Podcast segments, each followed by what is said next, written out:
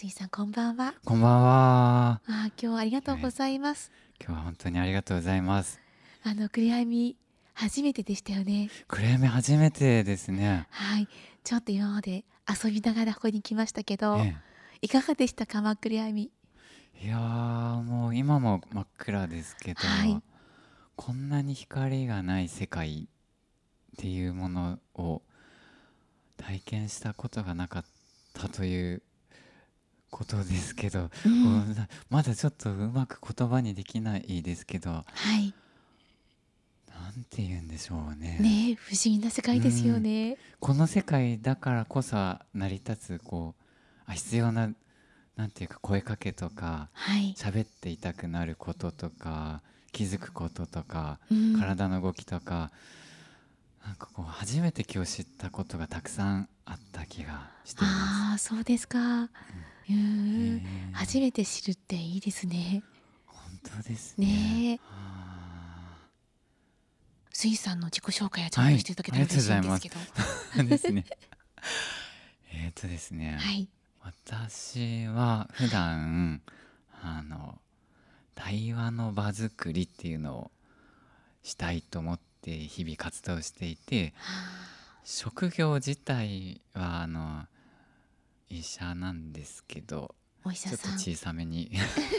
ちっちゃな声でしたね今。なんていうかあのそうなんです。あのお医者さんなんですけど、はい、対話の場作りっていうのはすごいしたいなって思っていてあの普段の診療の場も、はい、まあ、短い時間でもまたは60分とか2時間の場でも対話の場作りというのをこう意識して、うん、あの日々生活をしています。あの、はい、ちっちゃな声でお医者さんなんだけど、お医者さんの水さんが対話の場作りをどうしてしたいって思ったんですか？そうなんですよね。なんかこうしたかったからし始めたというよりは、うん、すごい私にとって大切なあの心理職をやっている友人がいてですね、はい。はい、彼がある日私が常に緊張をしている様子を見て、うん、あの私の中のトラウマを何とかしなきゃいけないですねって私に言ったんですよね。もう私はすでに医者で、はい、あのトラウマなんていうものにはもうクリアしていて、うん、あある種トラウマも抱えつつ蓋をしながら生きていて、うん、特に大丈夫なんだと思っていたんですけど、はい、そっから私はフィンランドにフィンランドでその後2年間トレーニングがあるのを行くかどうか迷っていた時だったんですけど、はい、その言葉のおかげでちょっとなんかこう行かなきゃ多分こうこの仕事もやってちゃいけないなって思ったり、そんなきっかけになっていったんですよね。そうだったんですね。フィンランドあのオープンダイアローグの、確か研修というかあの学びの場があったわけですよねきっとね。そうなんですよね。そしてあのお医者さん、まあ、精神科医をされていた、うん、まあ、されていらっしゃるんだけど今でも水さんがそのご自身のことも感じながらフィンランドに行って、うん、また何か変化はあったんですか？そうですね。台湾のその後のフィンランドのトレーニングをして、はい。トレーニングしながら対話の場をこう作っていく中で何て言うかこうその場にいてくださる例えばご家族だったりと一緒に対話するんですけど、うん、あのあうんの呼吸とかは大事だとは思うんですけどそ,、はい、それ以上にこうこう喋らないと絶対相互に理解でき,、できないなって思う中で、うん、できるだけ話してもらおうとするようにまあ、トレーニングの中でもなっていくんですけどそれ以上に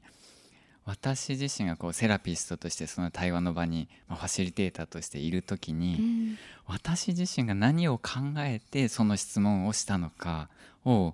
すごくこう話すようになったんですよね。そうかそれ大切なことですね。まあ、フィンランドでトレーニングをしたわけなんですけど、はい、まあ、フィンランドっていうとこう福祉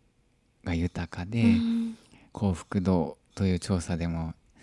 な何年も1位ではい。幸せな国っていうそのそういうイメージだと思うんです、うん。があの、うん。持ってる方多いと思うんですけど、うん実際現地に行くと確かにあのゆったりしてみんな笑顔だ笑顔っていうかなんかいいなって思うんですけど、はい。ほんのちょっと前まで、まあ、戦争に巻き込まれてた国だったわけなんですよね。そうですよね。ね。ね今のこの戦争状態がによってこうフィンランドがこう改めてその幸せな国っていうこととは別の文脈でうん。今話題になってしまっているっていうかはい。なっていますけどでもそのフィンランドの語ることができなかった長い期間がなんかこうあったんだっていう話を現地の人に聞いたんですよね。ああそっか。だからこうすごく困難で語ることもない中ではい。一生懸命こう対話しようとうん。なんかした歴史だった、だったんだなっていうのをうん。現地の人かな。あのフィンランドで、はい。まあ、あのオープンダイアローグっていうのがその精神医療という文脈の中で語られる中での、うん。1960年代とかを知っている方たちの言葉でその、うん精神的に苦悩苦しいって思う時にどんどん一人になって会話がない中ではい。一人でこう精神的に孤立してこう、まあ、ちょっと壊れていくようなはい。時うに、ん。周りとの人もその人のことをよく理解してないからちょっと壊れてしまったって思ってああそっか。そうですよねで精神科の病院にその人を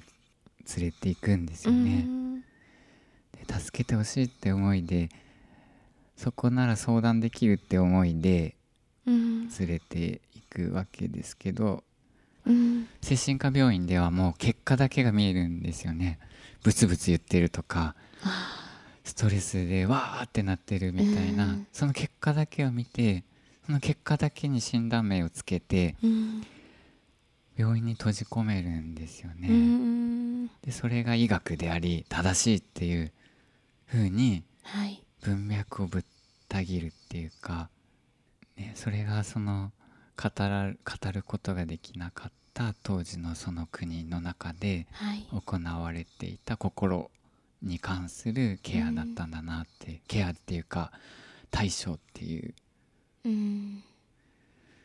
でもそれをフィンランドの人たちはお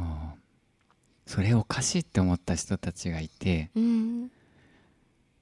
対話をしなきゃっ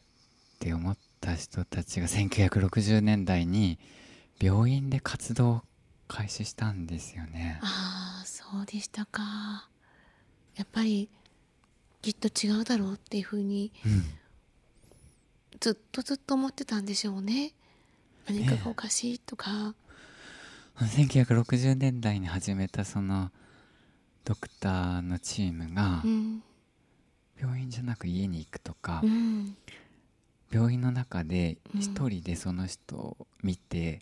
こうけ結果だけを見るんじゃなくこの人を理解しようとしてうん。理解するためにはその人だけじゃなくその人の家族もいてその家族の声も聞いてその人の声も聞いてうん。全員の声を聞いてしかも全員の声はその現実として全部聞いてその中で何が起こったのかを一生懸命理解しようとしてで一人で聞いてても分かんないからう。んチームで聞こうとして、うん。そうしないとうん。あっちこっちから考えられなくなっちゃいますもんね。ねいろんな考え方があって見方があって、え、それをこう合わせることによって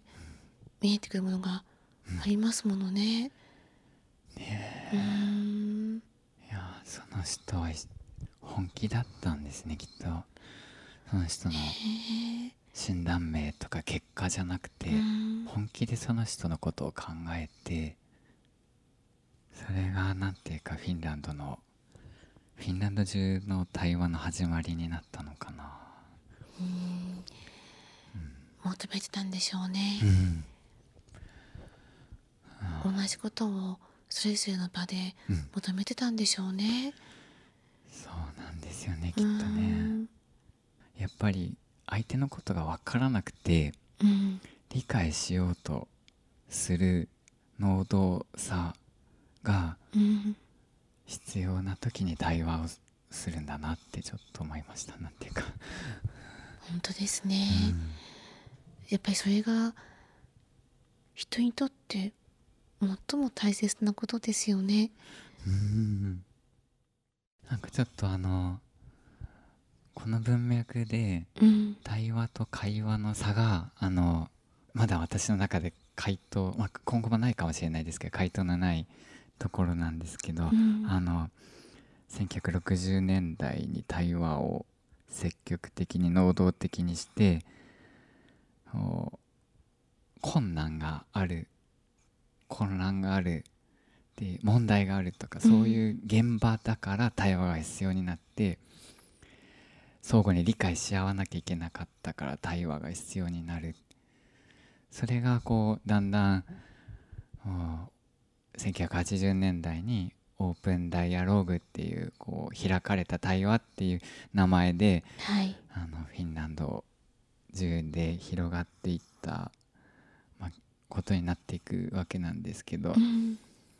それだけ聞くと対話っていいなって思ったりしかもオープンっていう開かれた対話なんていうかこう民主主義というか、はい、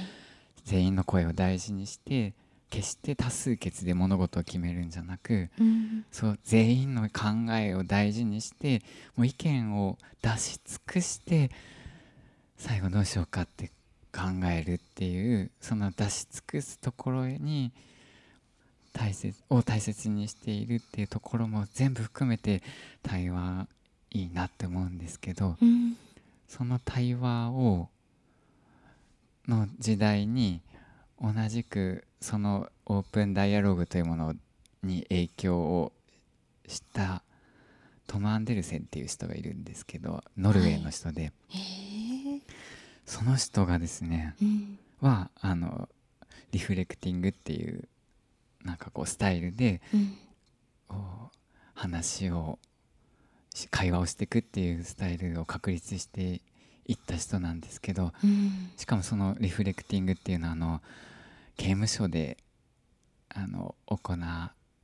ノノルウェーとかですね、はい、あの刑務所だったりで行われたりしてあの刑を受けてる人と、うん、そこで管理してる人との間のこう誤解とかが消えていくような会話ができるような、こうちょっとしたアイデアなんですけど、うん、そういう活動をしてきた人がいたんですけどその人がですね、うん、オープンダイアログと時を同じくしているしオープンダイアログを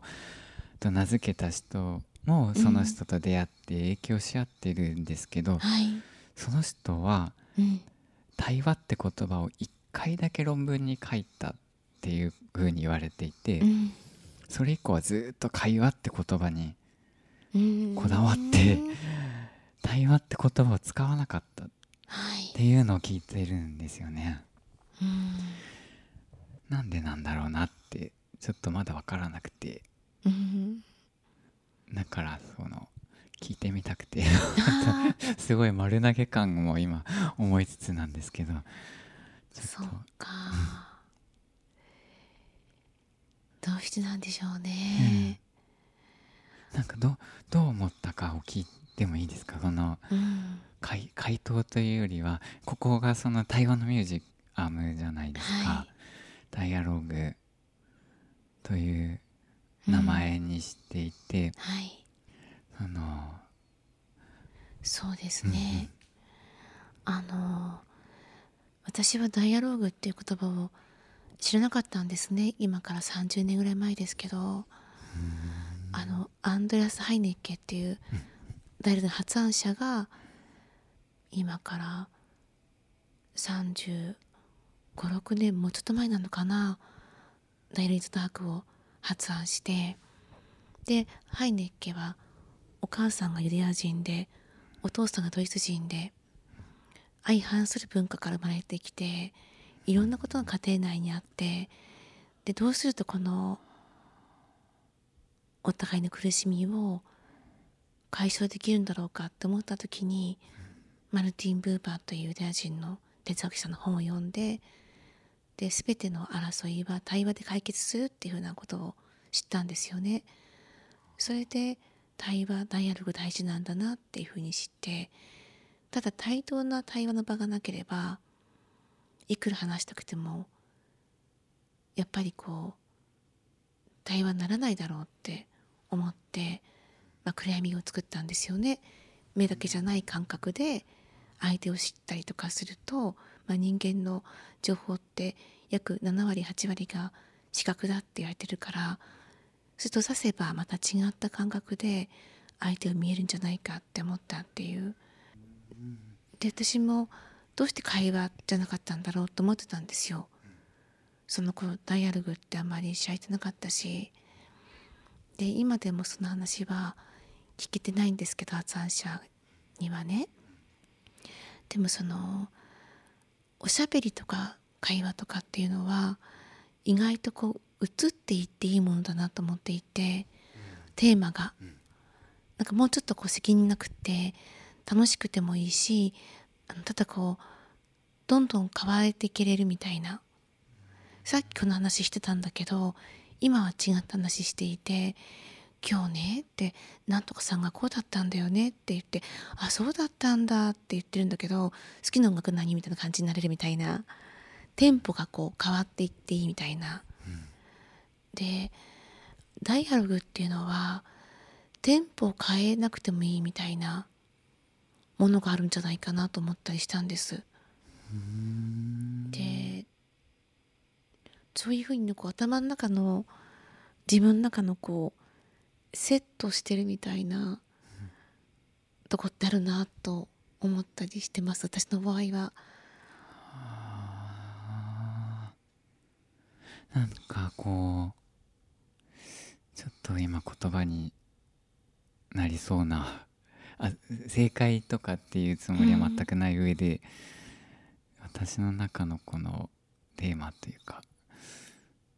なんだろうこうちょっと今思ったのが人生を、はい、いやなんていうかこうどうどう話したらいいのかも分かんなくなりつつ、ま、人生 人生生きていくと何かあるわけですもんね。うん、それがある中でそれこそ戦争にならないように対話しなきゃいけないじゃないですか。うん、もういけないしなきゃいけないっていうレベルのものの時は対話っていう言葉使いますもんね。使いますよね。会話会話じゃないですもんね。うんなんかそうそうですよね。うん、同時に、うん、その思ったのがその自殺で亡くなる方の少ない地域で、うん、今も少ないままの地域とかもあるんですけど、はい、その地域では対話と会話があるなってちょっと今今喋りながら思いましたね。ああそうですか、うん、そう会話があるんだ、うん、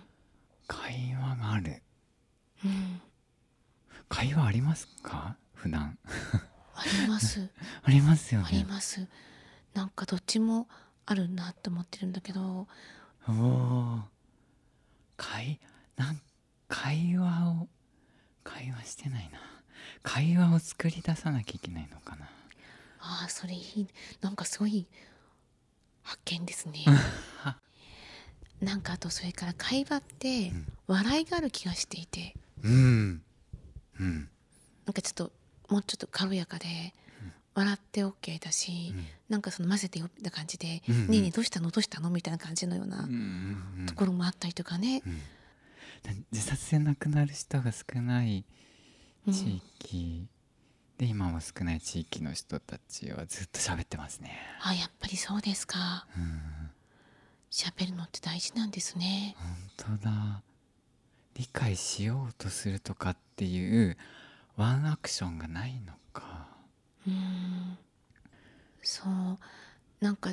今思ったんですけど、うん、思い詰めちゃってる。例えば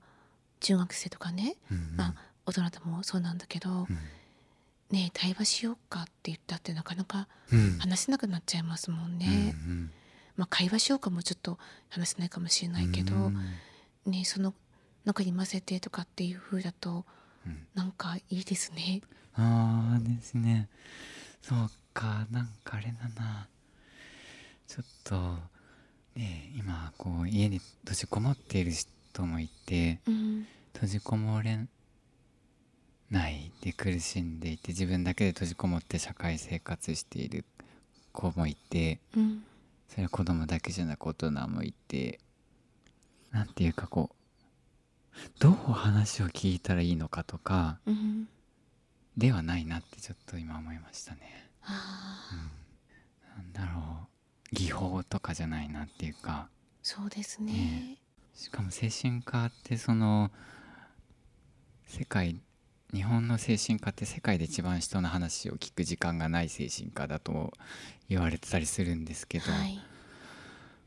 行っ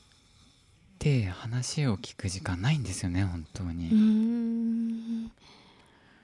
だからそうか、うん、症状聞くか。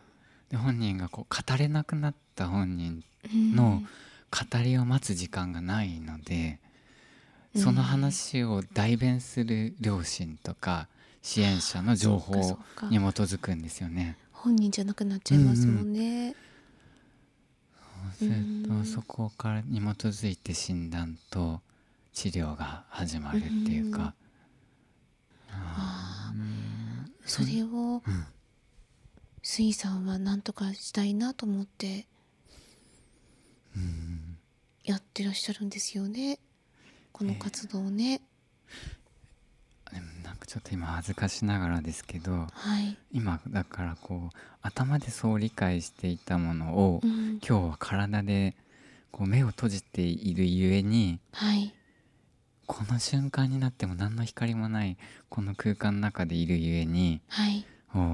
頭が全然動かないっていうかずっとその場にいる感じがして、うん、だからこう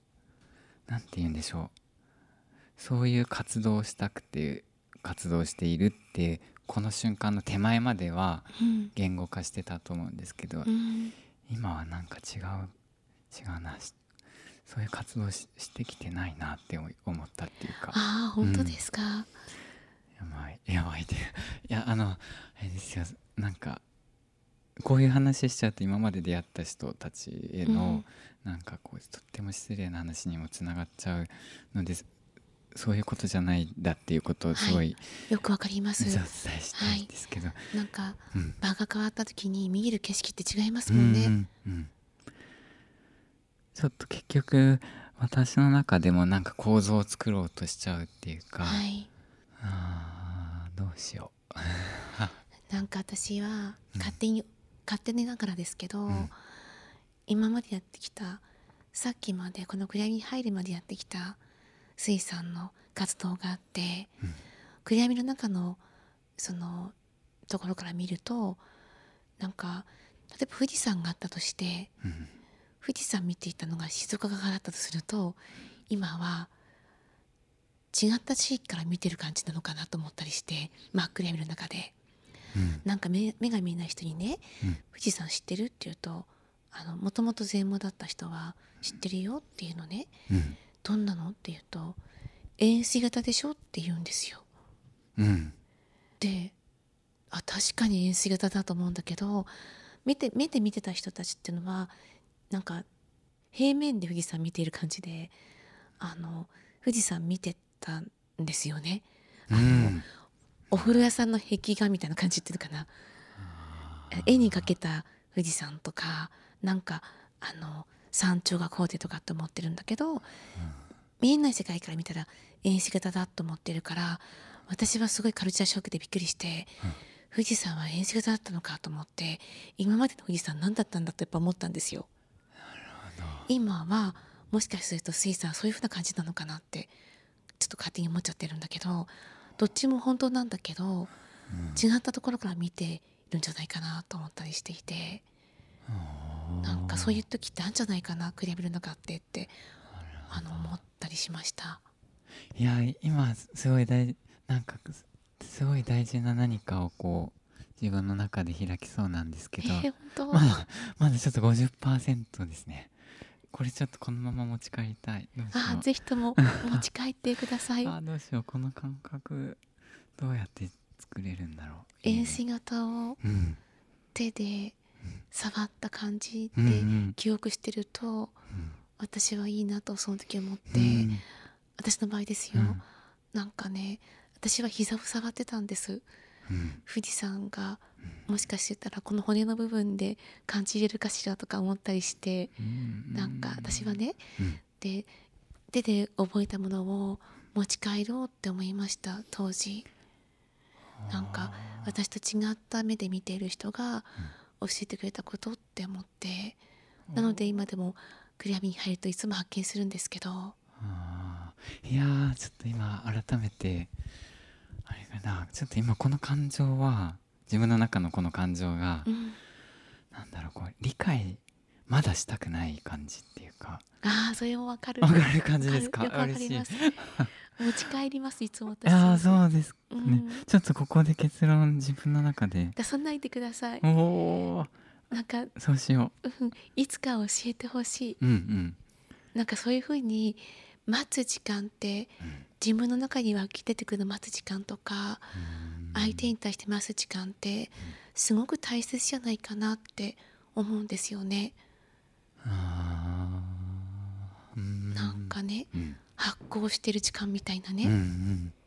違ったものになっていくみたいな。そういうものを待ち続けることができるのは、うん、対話なのか会話なのかわからないけど、うん、そういう時間っていうのは私すごく好きなんです。